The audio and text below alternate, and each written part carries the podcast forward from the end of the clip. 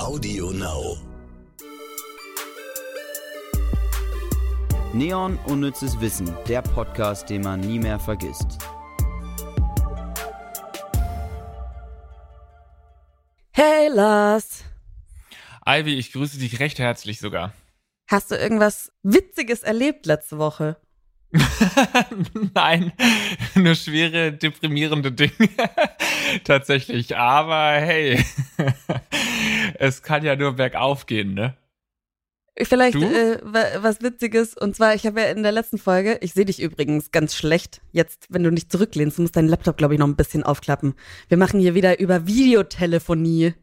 Oder dein Mhm. Handy oder was auch immer. Hallo, da bist du ja. Schön, dich zu sehen, Lars. Ja, ne? Oh, schön, Ähm, dich zu sehen. Hier, letzte Woche habe ich doch gesagt, ich habe noch einen alten MySpace-Account, den ich selbst aber nicht mehr finde, sondern nur die Fotos bei Google. Und äh, tatsächlich hat uns ein, oder hat mir zumindest ein äh, sehr treuer Fan ähm, tatsächlich jetzt meinen MySpace-Account geschickt. Echt? Und? Und ich muss jetzt herausfinden, wie ich das Ding löschen kann. Ey, das Gute ist echt, dass man mich halt wirklich nicht erkennt auf den Fotos. Das ist, Wieso? Weil, weil du da versteckt bist oder weil du noch so anders aussiehst? weil ich so anders aussehe. Das war halt so meine krasse Emo-Phase. Mhm. Oh Gott, jetzt will ich es natürlich unbedingt sehen. Kannst du mir das später mal schicken? Ja, mache ich.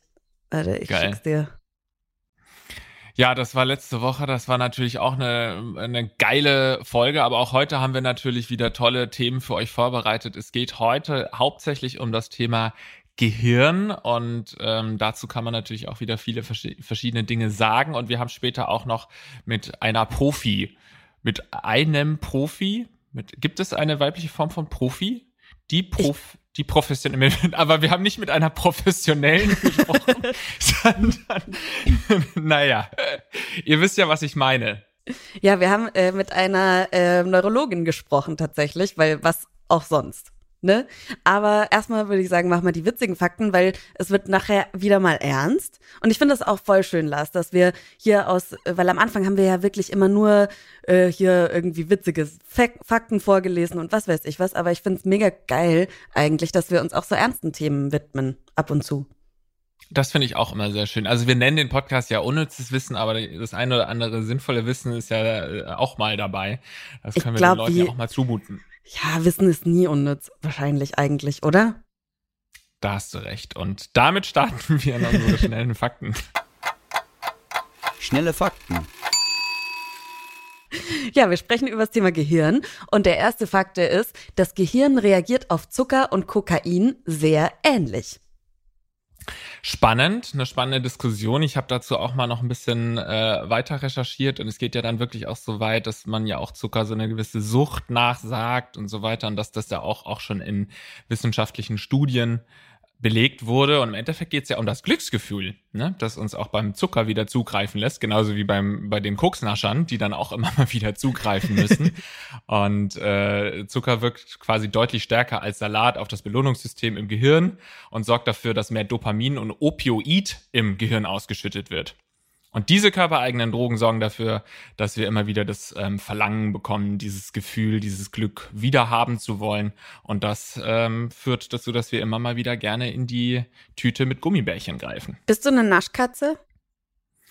Oh, gar nicht so sehr, muss ich äh, sagen. Also ich bin eher bei so salzigem Zeug, eine Ja, Naschkatze. same. Also wenn die Chipstüte offen ist, dann fresse ich die auch gerne mal leer.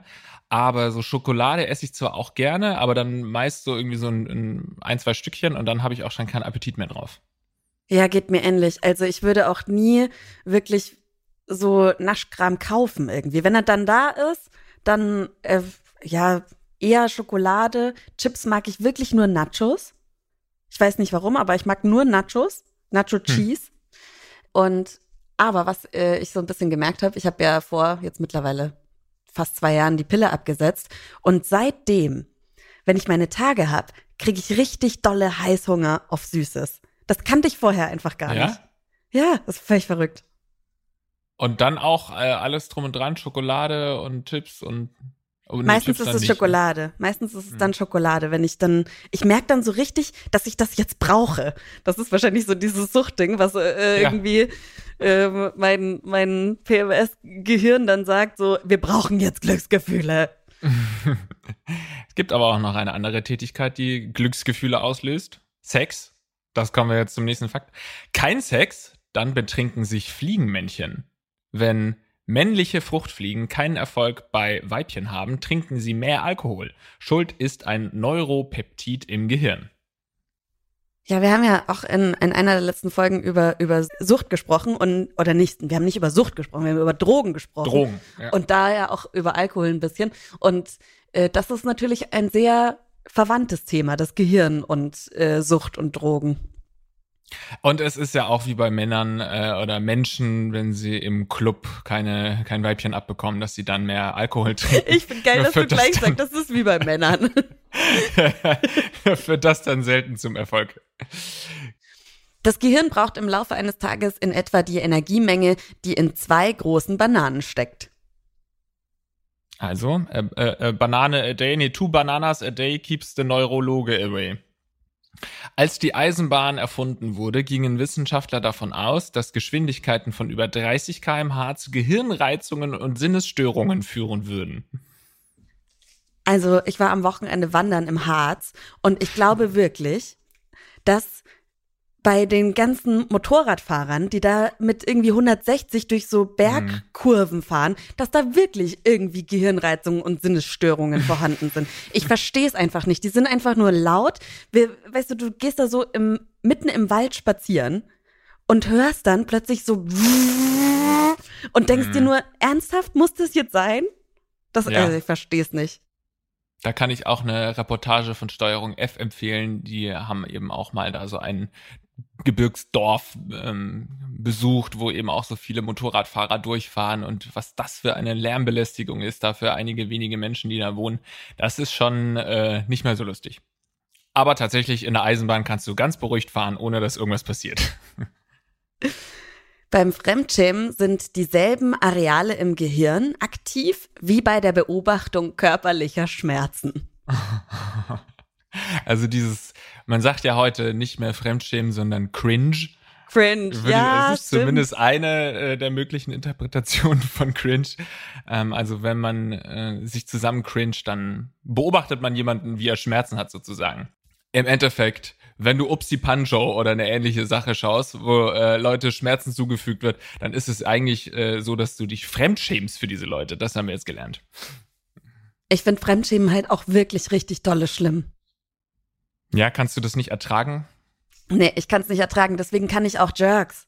Mhm. Ganz schwer, also ich liebe diese Sendung, aber ich kann es nur ganz schwer ertragen, weil man sich da wirklich durchgehend irgendwie fremdschämt für, äh, ne, für im Endeffekt so halbfiktive Charaktere. Es, es, ist, es tut mir körperlich weh, das zu schauen.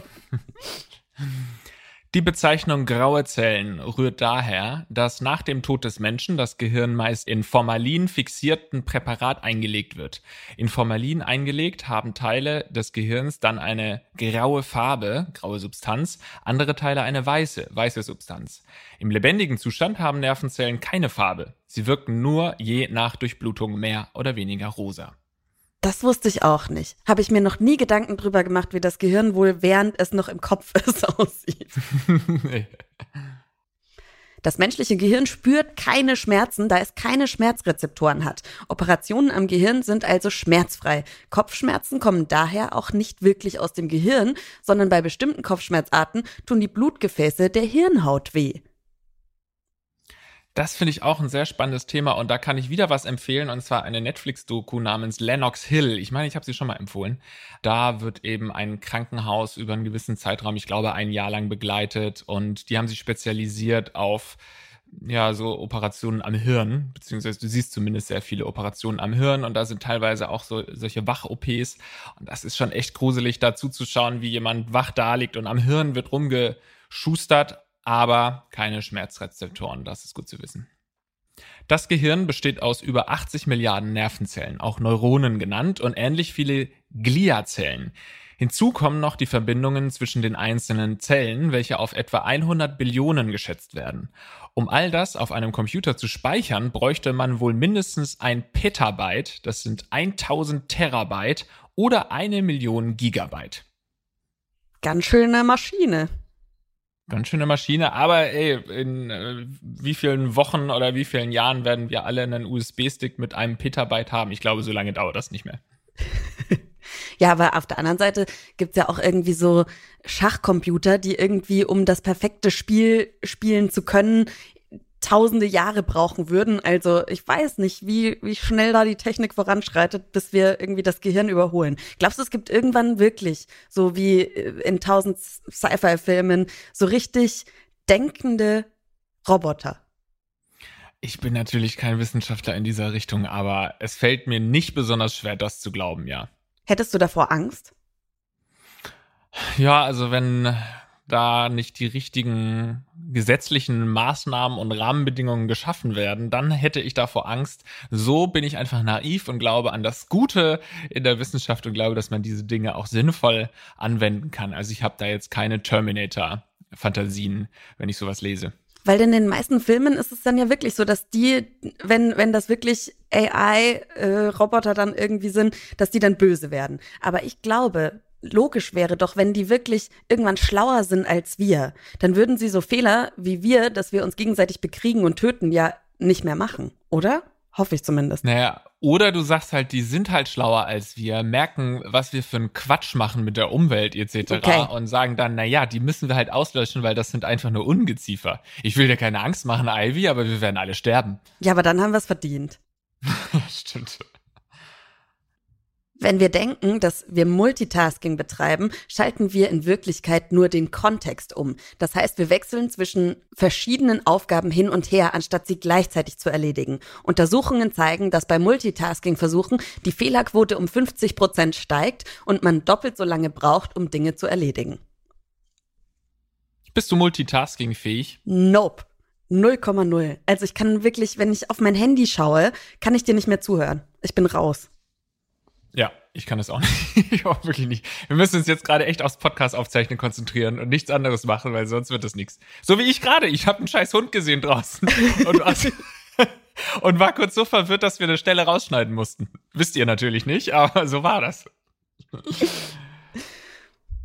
Brain Freeze, Kältekopfschmerzen, ist ein Schutzmechanismus unseres Körpers. Das Gehirn darf auf keinen Fall unterkühlen, deshalb läuten in unserem Körper alle Alarmglocken, wenn das Eis unseren Gaumen berührt. Einer der schlimmsten Schmerzen, die man so alltäglich spürt, oder?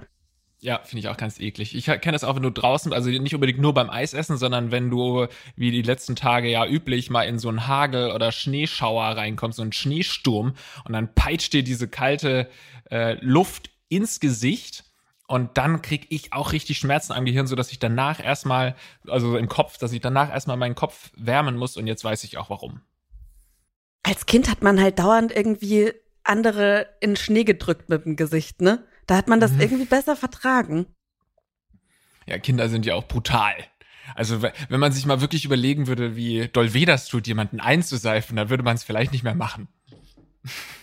Einseifen. Wir sind so langweilig geworden. Mir ist, mir ist, das nicht mehr, mir ist das echt nicht mehr eingefallen, wie das heißt. Jemanden einseifen, ja. Einseife? Ich weiß nicht, ob das nur bei mir so war. Nee, schon. Nee, nee, doch, das hieß bei uns auch ja. so. Ja. ja.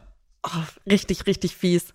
Ich glaube, ich war auch ein richtig fieses Kind. Ich habe auch mal äh, meinem Bruder eine Qualle ins Gesicht geworfen. Eine Feuerqualle? Ich hoffe also nicht. Also er hatte Schmerzen danach. okay. Alles klar, Amy, das könnte die letzte Folge mit uns beiden gewesen sein. Ich habe Angst. keine Angst, hier gibt es keine Qualen. Okay, äh, kommen wir zu unserem, unserem unnützen Wissen der Woche, ne? Gerne. Unnützes Wissen der Woche. Und da dachten wir uns, wir sprechen hier mal jetzt wieder mal ein ernstes Thema an, wie schon angekündigt. Und äh, zwar möchte ich über Depressionen sprechen. Denn auch wenn es oft nicht so rezipiert wird, ist es eine Krankheit. Ist ja jetzt auch endlich, endlich, endlich ähm, als Krankheit anerkannt von der WHO und alles, also schon ein paar Jahre, aber äh, hat lang genug gedauert. Und deswegen habe ich die Nervenärztin und Psychotherapeutin Dörte Leonhard Günther gefragt, was passiert denn da eigentlich im Gehirn und im Körper, wenn wir an einer Depression leiden? Bei einer Depression sind sehr viele verschiedene Prozesse im Gehirn und auch im ganzen Körper verändert. Dafür muss man sich klar machen, Unser Gehirn besitzt ungefähr 100 Milliarden Nervenzellen und jede Nervenzelle steht über ihre Ausläufer mit ungefähr 20.000 anderen Nervenzellen in Kontakt. Auch wenn seit Jahrzehnten das Wissen über die Funktionsweise unseres Gehirns exponentiell wächst, könnte der Satz aus dem Buch Sophies Welt, das war vor 30 Jahren ein Bestseller, geschrieben von Jostein Garder, trotzdem richtig sein. Wenn das Gehirn des Menschen so einfach wäre, dass wir es verstehen könnten, dann wären wir so dumm, dass wir es doch wieder nicht verstehen würden. Es weisen aber viele Befunde darauf hin, dass Stress bei der Entwicklung, der Auslösung und im Verlauf von Depressionen eine wesentliche Rolle spielt. Letztlich kommt es bei Depressionen zu einer gestörten Stresshormonregulation. Mit dem Wort Stress verbinden die meisten von uns nur Unangenehmes, zum Beispiel Anforderungen, die man nur mit größter Mühe bewältigen kann. In der Evolution aber ist Stress einer der wichtigsten Überlebensmechanismen. Ein Tier ohne Angst ist schnell ein totes Tier. Die in unserem Gehirn seit Millionen von Jahren verankerte Stressreaktion sorgt dafür, dass wir eine als Bedrohung wahrgenommene Situation durch Bereitstellung von Energie bewältigen können. Das wichtigste neuroendokrine Korrelat der Stressreaktion ist das Cortisol, dessen Herstellung und Ausschüttung aus der Nebennierenrinde über einen Regelkreislauf mit Rückkopplung gesteuert wird, der vom Hypothalamus über die Hirnanhangdrüse verläuft. Hypothalamus und Hirnanhangdrüse liegen im Zwischenhirn, im sogenannten limbischen System. Das Zwischenhirn liegt, wie der Name sagt, zwischen Großhirn und Stammhirn. Im Großhirn werden alle Sinneseindrücke aus der Außenwelt und aus dem Körperinneren wahrgenommen, verarbeitet und gespeichert. Das ist unsere Datenverarbeitungszentrale, wo auch unser Denken stattfindet. Signale aus dem Großhirn gelangen auf Nervenbahnen ins limbische System und werden dort bewertet. Hier werden alle unsere Gefühle produziert und gesteuert. Bei Gefahr löst der Hypothalamus Stressalarm aus und setzt die beschriebene Hormonkaskade in Gang, wodurch andere Drüsen im Körper, zum Beispiel in den Nebennieren, dazu angeregt werden, Stresshormone auszuschütten. Wenn wir einem Säbelzahntiger oder einem Mammut begegnet sind, dann ging es immer um die Frage Angriff oder Flucht. Im Englischen Fight or Flight. Und diese Frage musste blitzschnell beantwortet werden, für Nachdenken war keine Zeit. Stresshormone wie Adrenalin, Noradrenalin und Cortisol schärfen die Sinne. Das heißt, sie engen unser Bewusstsein auf die Wahrnehmung der Bedrohung ein. Sie verbessern die Reaktionsfähigkeit und ermöglichen körperliche Höchstleistungen. Das Herz schlägt schneller, der Blutdruck steigt, Zuckerreserven im Körper werden als Energie für die Muskeln mobilisiert. Somit sichert die Stressreaktion in der Urzeit der Menschen das Überleben des Individuums und der Art in einer Welt voller realer Gefahren. In der Jetztzeit, vor allem in unseren reichen Industrieländern, sind die Bedrohungen meist weniger existenziell und konkret, dafür aber komplexer und schwerer fassbar. Konflikte am Arbeitsplatz mit dem Partner oder den Eltern, Angst vor realen oder eingebildeten Gefahren, wie zum Beispiel Angst vor Terrorismus, Globalisierung, Angst vor Corona oder vor Corona-Impfungen. Was man als Stress empfindet, ist immer eine Frage der Wahrnehmung und Bewertung. Situationen, in die wir uns freiwillig begeben und die wie erwartet nach unseren Vorstellungen ablaufen, empfinden wir nicht als Bedrohung. So können wir es sogar genießen, in einem sehr kleinen Raum bei 80 bis 100 Grad auszuharren, sofern es sich um eine Sauna handelt, die wir bei Bedarf verlassen können. Stress ermöglicht körperliche und psychische Spitzenleistungen, zum Beispiel bei Spitzensportlern, Spezialkommandos und Rettungskräften. Kurzzeitiger Stress ist harmlos. Die bereitgestellten Energien werden zum Beispiel beim Joggen wieder abgebaut. Erst wenn Stress für lange Zeit anhält, wenn der Alarmknopf permanent gedrückt bleibt ohne dass wir uns zwischendurch wieder erholen können, führt das zu einem allgemeinen Erschöpfungszustand. Wenn dann auch noch die Hoffnung auf eine Veränderung oder Bewältigung der Situation verloren geht, droht der psychische und körperliche Zusammenbruch. Die einen reagieren mit depressiven Symptomen wie Unruhe, Gereiztheit, Schlaflosigkeit, Niedergeschlagenheit und Antriebslosigkeit. Andere entwickeln rein körperliche Symptome wie einen Bluthochdruck oder Verdauungsprobleme. Dabei ist die Widerstandsfähigkeit unterschiedlicher Menschen gegenüber Stress sehr unterschiedlich. Wie verletzlich ein Mensch dafür ist, an einer Depression zu erkranken, man nennt diese Verletzlichkeit Vulnerabilität, hängt neben einer genetischen Disposition davon ab, welche Erfahrungen man in Kindheit und Jugend gemacht hat. War das familiäre Klima zum Beispiel durch ständige Spannungen, Brüche, also Trennung der Eltern zum Beispiel oder Tod eines Elternteils, war es durch enormen Leistungsdruck oder Vernachlässigung geprägt? Oder konnte man genügend gute Erfahrungen machen und dadurch Vertrauen in sich selbst und andere Menschen entwickeln? Kommt es dann im Erwachsenenleben zu länger dauernden Belastungen und schließlich zu einer Kombination akuter Lebensereignisse oder Überforderungssituationen entwickeln Menschen mit erhöhter Verletzlichkeit eine Depression. In Deutschland erkranken pro Jahr ungefähr 8 Prozent der Erwachsenen daran. Im Laufe des ganzen Lebens betrifft diese Erkrankung hier bei uns jede vierte Frau und jeden achten Mann. Letztlich gehören Depressionen zu unserem Menschsein dazu. Mein früherer Oberarzt, Herr Dr. Markus Breiter, vertrat die Hypothese, dass der Übergang vom Affen zum Menschen vielleicht mit dem ersten Selbstmord stattfand. Krasse Hypothese auf jeden Fall, aber ja, sehr spannend. Auch, äh, ähm, schlüssig. Ich fand auch, fand es auch gut, dass sie Corona angesprochen hat, weil das passt ja einfach auch sehr gut gerade dieses Thema in die heutige Zeit, weil ja der Bedarf an psychotherapeutischen Behandlungen zum Beispiel auch extrem angestiegen ist im letzten Jahr und was natürlich auch damit zusammenhängt, dass zum einen äh, eine permanente gewisse Angst irgendwie vorherrscht, ob es jetzt vor Corona ist oder den Impfungen oder den Auswirkungen, den gesellschaftlichen und gleichzeitig eben auch so diese, was sie angesprochen hat, dass man eben den Stress auch wieder abbauen kann, eben durch Ruhephasen oder durchs Joggen und so. Und gerade solche Ruhephasen sind ja oft bei uns äh, mit Urlauben verbunden, die ja jetzt auch nicht stattfinden können. Das merke ich zum Beispiel bei mir ganz krass, dass wenn ich in einer sehr stressigen Zeit war, immer so ein Urlaub, wenn er auch nur irgendwie drei, vier, fünf Tage oder so ging, mich wieder total hochgeholt hat und die Batterien wieder aufgeladen hat. Und das fällt ja jetzt alles weg. Also ich kann das schon sehr gut verstehen, dass jetzt gerade bei sehr vielen Leuten ähm, solche psychischen Probleme wachsen. Ja, voll.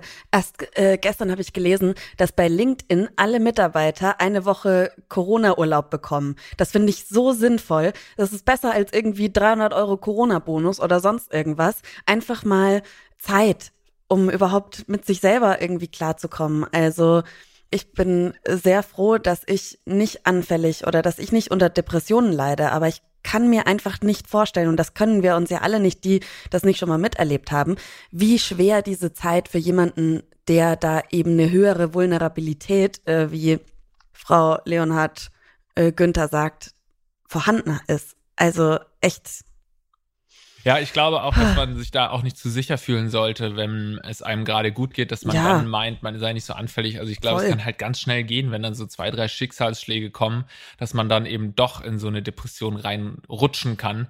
Also deswegen ist es ja auch gut, dass man da häufiger drüber spricht. Du hast es am Anfang gesagt, dass, es, dass man das auch mal anerkannt hat als Krankheit und es nicht so abgetan wird als, naja, dem geht's halt ein bisschen schlechter, soll mal wieder ein bisschen mehr lächeln und so diese klassischen dämlichen Sätze, die man dann Depressivkranken irgendwie entgegenwirft. Also das ist sicherlich sehr wichtig, dass man da so eine, eine größere Awareness, wie man heutzutage sagt, schafft. Genau, das bringt mich zur nächsten Frage, die ich ihr gestellt habe, und zwar, warum so psychische Krankheiten und auch Depressionen oft mal belächelt werden. Menschen mit psychischen Erkrankungen erleben durch ihre Mitmenschen häufig deutlich negativere Reaktionen als Menschen mit körperlichen Erkrankungen. Man kann diese negativen Reaktionen grob einteilen in ein Nicht-Ernst-Nehmen der Erkrankung auf der einen Seite und Stigmatisierung auf der anderen Seite. Die erste Reaktion, andere Menschen werten die psychische Erkrankung nicht als Krankheit, lässt sich besonders gut am Beispiel Depression veranschaulichen. Man sieht ja den Depressiven nicht an, dass sie krank sind. Im Unterschied zu vielen körperlichen Erkrankungen können sie sich normal bewegen, sie können essen, sie können sprechen. Hinzu kommt, dass jeder Mensch Stimmungsschwankungen und Unlust gegenüber bestimmten Aufgaben bei sich selber kennt. Wenn jemand, der an einer Depression erkrankt ist, nicht mehr zur Arbeit geht oder sogar die Tage nur noch im Bett verbringt, bekommt er von Freunden und seiner eigenen Familie oft Sätze zu hören wie Reiß dich doch mal zusammen oder Jeder hat doch mal einen schlechten Tag. Dass das Erleben einer schweren Depression aber etwas völlig anderes ist und vermutlich das Schlimmste, was uns im Leben passieren kann, das können und wollen sich viele nicht vorstellen. Erst seit sich der Nationaltorwart Robert Enke 2009 das Leben genommen hat, nachdem er noch zwei Tage zuvor für Hannover 96 gegen den HSV das Tor hütete und mit einem Endergebnis von 2 zu 2 das Spiel ausging, ist manchen Menschen klar geworden, dass eine Depression auch leistungsstarke, erfolgreiche und gesellschaftlich gut eingebundene Menschen trifft.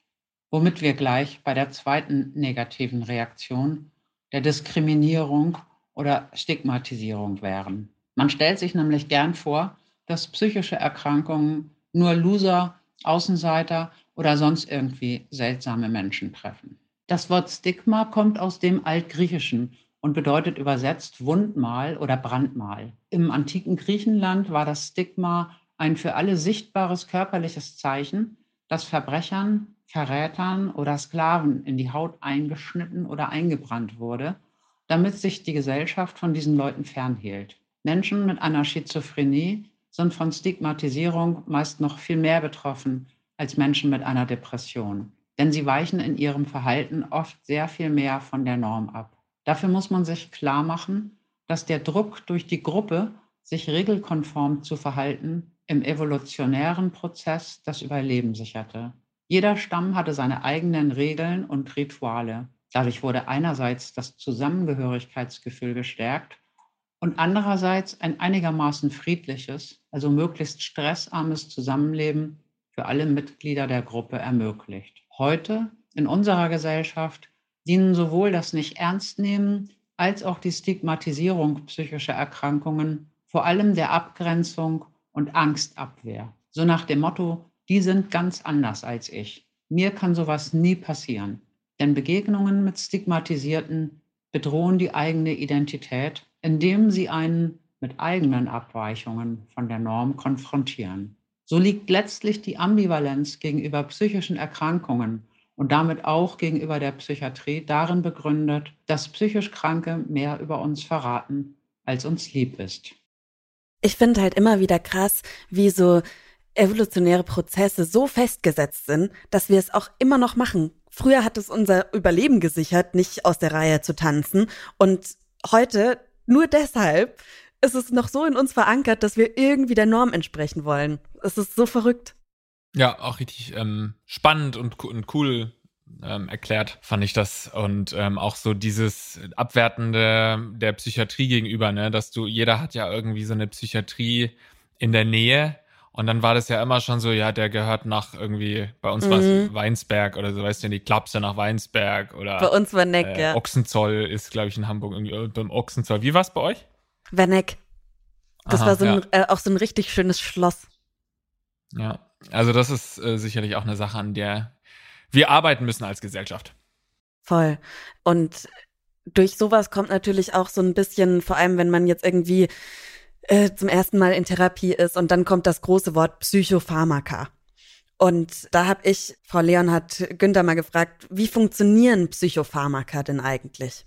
Allein das Wort Psychopharmaka löst bei den meisten Menschen unangenehme Vorstellungen aus. Medikamente gegen Schmerzen oder körperliche Erkrankungen werden meist viel bereitwilliger eingenommen, was im Grunde unsinnig ist. Denn die Wirkungen und Nebenwirkungen von Medikamenten gegen körperliche Erkrankungen betreffen sehr häufig auch das Zentralnervensystem in unserem Gehirn. Wie ich manchmal zu meinen Patienten sage, wir haben nicht zwei Gehirne, eins für den Körper und eins für die Seele.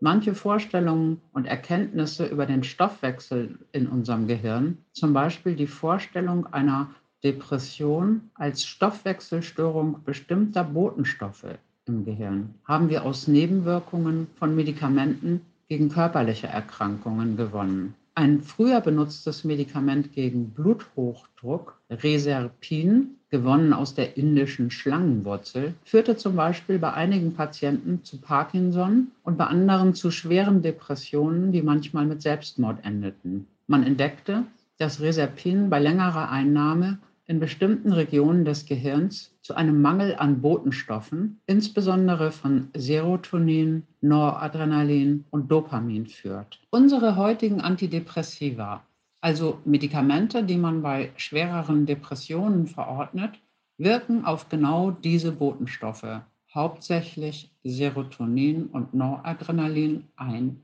Ein kleiner Exkurs hier vielleicht zur Reizweiterleitung im Gehirn, zur Auffrischung, was man mal früher im Biologieunterricht gelernt hat. Die Nervenzellen im Gehirn, also das sind insgesamt, wie gesagt, rund 100 Milliarden, kommunizieren miteinander, indem sie Reize, die zu ihrer Aktivierung führen, an viele tausend andere Nervenzellen weiterleiten. Jedes unserer Gefühle, jede unserer Stimmungen, jede Wahrnehmung, jeder Gedanke und jedes Verhalten geht mit einem ganz bestimmten Aktivitätsmuster der Nervenzellen einher.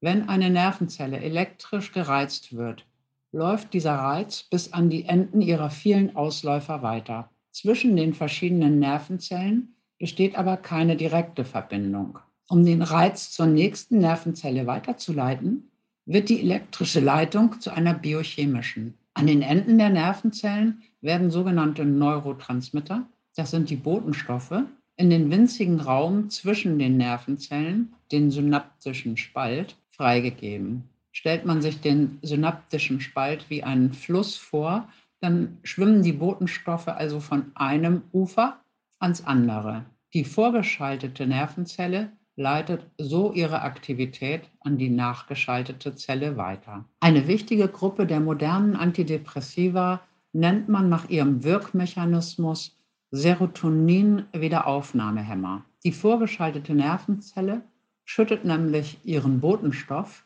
in diesem Fall das Serotonin, nicht nur in den synaptischen Spalt aus, sondern nimmt es nach der Reizweiterleitung auch wieder in sich auf.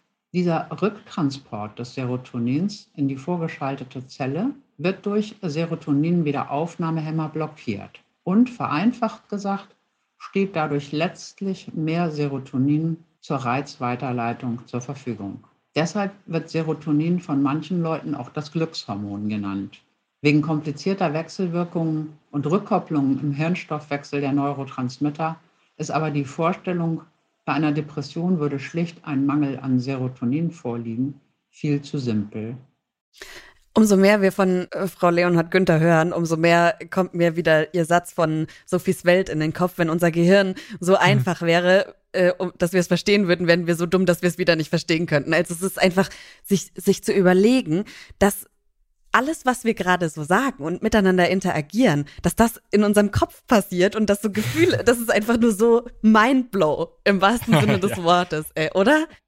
Absolut, finde ich auch wahnsinnig spannend. Und ich fand es auch cool, wie sie so den Vergleich gemacht hat, ähm, dass das Gehirn im Endeffekt ja auch einfach nur ein Organ ist wie eine Leber. Und bei Lebermedikamenten äh, sagt keiner was, oder zumindest nur wenige Leute haben da irgendwelche Vorbehalte. Aber bei Medikamenten, die dafür sorgen, dass, dass das Organ des Hirns ähm, wieder funktioniert oder besser läuft und so, da hat man dann so wahnsinnige Vorbehalte, wo es ja einfach auch nur ein, ein Gehirn ist, aber fällt uns eben schwer, da irgendwie so eine, einen Vergleich zu schaffen. Ja, aber auch gut, dass sie nochmal gesagt hat, dass, dass so äh, Antidepressiva oder Psychopharmaka im Allgemeinen ja nicht die ganze Lösung sind. Ne? Also weil so eine Depression einfach viel komplexer ist. Aber ich fand es mal wichtig, so auch mal das zu verstehen, was da überhaupt passiert, bevor man irgendwie dann sagt, nee, auf keinen Fall und das auch irgendwie stigmatisiert, wenn jemand Psychopharmaka nehmen muss oder will so gerne wie manche Leute Sachverhalte erklären durch Vergleiche mit der Steinzeit und so, äh, bin ich immer vorne mit dabei, Vergleiche mit der Popkultur oder äh, die Popkultur heranzuziehen für gewisse Erklärungen. Und ich kann mir gut vorstellen, dass die Popkultur, speziell auch Filme, einen gewissen Anteil ähm, daran haben oder eine gewisse Schuld auch daran haben, dass da gewisse Vorbehalte gegenüber Psychiatrien und äh, Medikamente in der Richtung vorhanden sind, weil es eben so wahnsinnig viele Horrorfilme gibt, wo dann den Leuten irgendwelche äh, Psychopharmaka verabreicht werden, obwohl die eigentlich gar nicht äh, krank sind, nur um sie irgendwie unten zu halten. Und keine Ahnung, Leute sammeln ihre Tabletten und tun so, als würden sie sie runterschlucken, aber äh, Gott sei Dank machen sie es nicht, weil das ist der Hauptcharakter des Films. Und gut, dass er diese ekelhaften Medikamente nicht nimmt, äh, die ja, nur dafür sorgen, dass er irgendwie gefügig wird. Und ich glaube, dass das auch ein Grund ist, warum da so gewisse Vorurteile vorhanden sind in der Gesellschaft. Voll. Wollen wir unsere äh, grauen Zellen noch mal ein bisschen anstrengen und zum Quiz kommen? Ja, vielen Dank übrigens für diese tollen Interviewantworten. Vielen, vielen Dank, ja. Unnützes Quissen.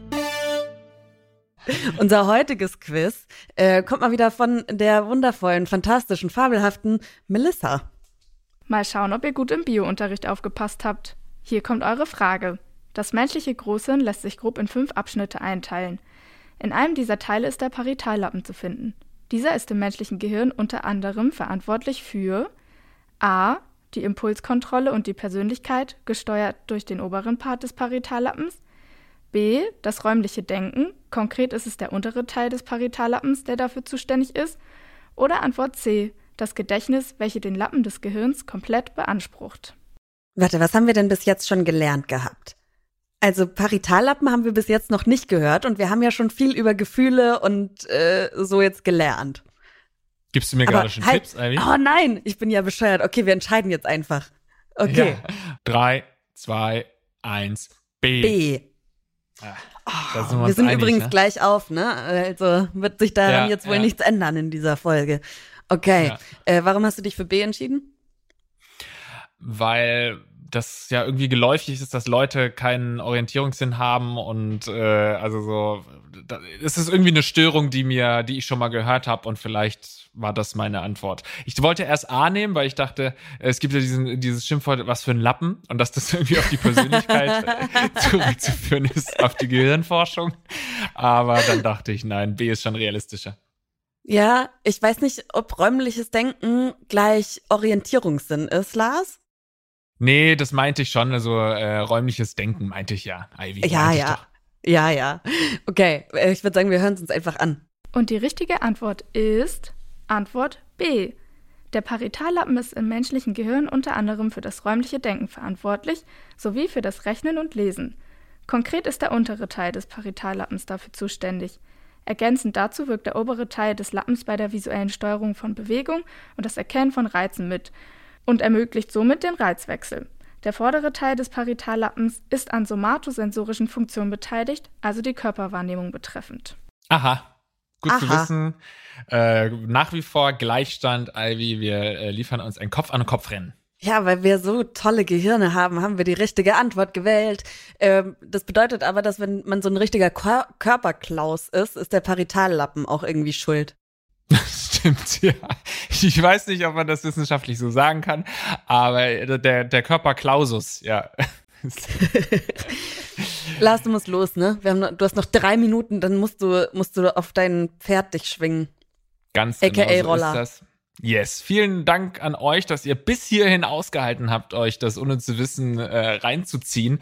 Wir freuen uns immer über eine positive Bewertung auf iTunes. Da seid ihr in letzter Zeit relativ fleißig. Da freuen wir uns über gute Bewertungen. Außerdem könnt ihr natürlich unseren Podcast followen, wie man glaubt. Nee, du hast mich doch aufgeklärt. Man sagt nicht mehr abonnieren, sondern was? Doch folgen, ne? Folgen. Ich glaube, es heißt jetzt Folgen. Auf jeden Fall Folgt macht uns. das auch mal bei Audio Now. Das ist ja unsere hier hauseigene äh, Podcast-App. Und ja, sonst überall auch, ne? Ja, genau. Bis zum nächsten Mal. Und wenn ihr Themenvorschläge habt, dann haut gerne raus. Vielleicht machen wir noch mal irgendwie was in Richtung Mental Health. Ähm, ja, wir freuen uns drauf. Bis dann. Ciao.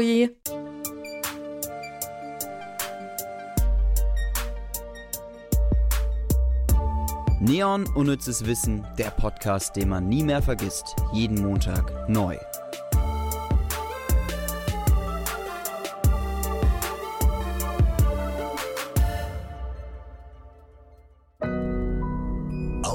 Now.